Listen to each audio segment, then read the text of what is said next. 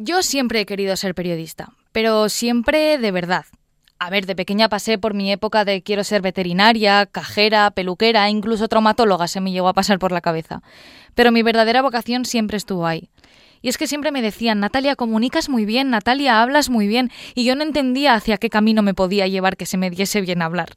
Hasta que en 2019 decido empezar a estudiar periodismo en la Universidad de Navarra. Yo lo que quería era salir en la televisión, hasta que un día me sentaron frente a un micrófono en mis primeras prácticas de radio y me olvidé por completo de que la televisión existía. Lo había decidido, yo a lo que me quería dedicar era a la radio. Una radio que hoy cumple 100 años de vida en España, una radio que para mí significa pasado, en el coche con mi padre de camino al colegio, presente, cumpliendo un sueño laboral en Onda Cero, y espero que sea también futuro un futuro en el que se haga realidad un único deseo, y es que me sigan escuchando aquí durante mucho, mucho tiempo más. Y yo ahí lo voy a dejar.